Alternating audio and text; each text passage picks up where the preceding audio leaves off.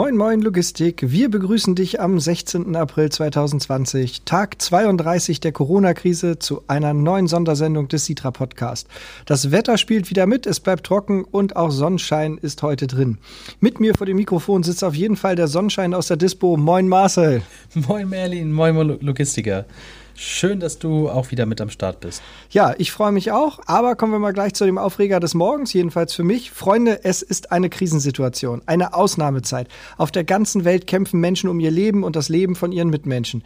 Wirtschaften geraten ins Wanken, Firmen trudeln der Insolvenz entgegen. Aber staatliche Rettungsschirme versuchen das zu verhindern. Und in so einer Situation kommen einige unserer Mitbürger wirklich auf die Idee, durch Betrug Gelder aus der Hamburger Corona-Soforthilfe an sich zu bringen. Mittels gefälschter Internetseiten wurden Daten abgegriffen und staatliche Hilfen auf andere Konten umgeleitet. Nicht nur, dass es unsere Steuergelder sind, die dort geklaut wurden, diese Gelder fehlen den eigentlich Förderberechtigten dringend. Und zum zusätzlichen Schaden aller musste die Stadt die Auszahlung der Hilfen erstmal einstellen.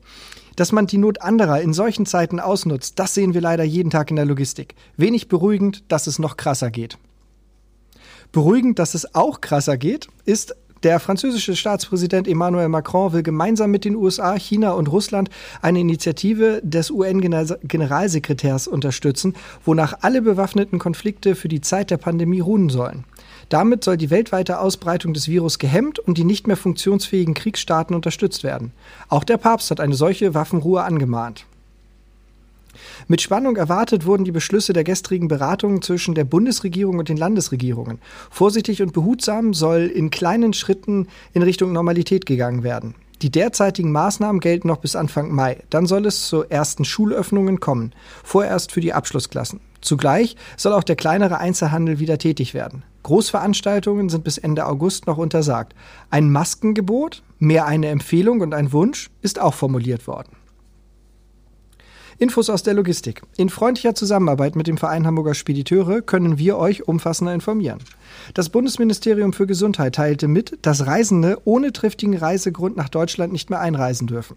Personen, die auf dem Land-, See- oder Luftweg aus einem anderen Staat in die Bundesrepublik Deutschland einreisen, haben sich derzeit auf Grundlage landesrechtlicher Bestimmungen nach 30 Absatz 1 Satz 2 des Infektionsschutzgesetzes abzusondern und sind verpflichtet, sich unverzüglich nach der Einreise auf direktem Weg in ihre eigene Häuslichkeit oder eine andere geeignete Unterkunft zu begeben und sich für einen Zeitraum von 14 Tagen nach ihrer Einreise ständig dort aufzuhalten. Sie sind außerdem verpflichtet, unverzüglich das für sie zuständige Gesundheitsamt zu kontaktieren und auf ihre Einreise hinzuweisen. Von diesen Regelungen sind nur Personen ausgenommen, die einer in der landesrechtlichen Bestimmung genannten Ausnahmeregelung unterliegen und die keine Krankheitssymptome für Covid-19 im Sinne der dafür jeweils aktuellen Kriterien des Robert Koch Instituts aufweisen. Hierzu zählen beispielsweise Personen, die beruflich bedingt grenzüberschreitend Personen, Post, Waren und Güter auf der Straße, der Schiene, per Schiff oder per Flugzeug transportieren. Erfahrungen aus unserer Dispo und von unseren Partnern gibt es von Marcel. Es gibt wenig bis keine Neuigkeiten. An den Terminals in Hamburg sind die Wartezeiten auf einen freien Slot bei mittlerweile sechs Stunden und mehr nach Bedarf. Die dadurch entstehenden Kosten werden im Moment von den Speditionen und Fuhrunternehmen getragen. Das wird sich noch bitterlich rächen. Die Hafenschuppen performen sehr unterschiedlich. Bei einigen entstehen ebenfalls horrende Wartezeiten. Im internationalen sowie bei den Expressverkehren und Sonderfahrten gibt es ebenfalls nichts Neues. An der Grenze kommt es manchmal zu Verzögerungen, wenn der Fahrer das Land nur zum Transit nutzt. Die generelle Auftragslage ist nach wie vor unbefriedigend. Das melden alle unsere Kunden und Unternehmer. Auch heute müssen wir wieder den Hermann des Tages vergeben. Vielen Dank für eure Mails an podcast.citra-spedition.de. Der Hermann des Tages geht an eine Buchstaben- und Zahlen GmbH aus dem örtlichen Scharbeutz an der Ostsee.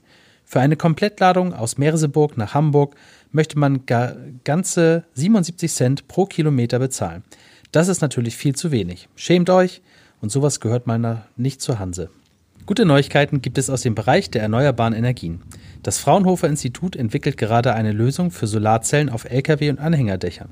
Damit sollen die Reichweite von elektrisch betriebenen Lkws deutlich erhöht werden. Besonderer Dank geht heute an alle Kindergärtnerinnen und Betreuer von Kindern in der Notbetreuung.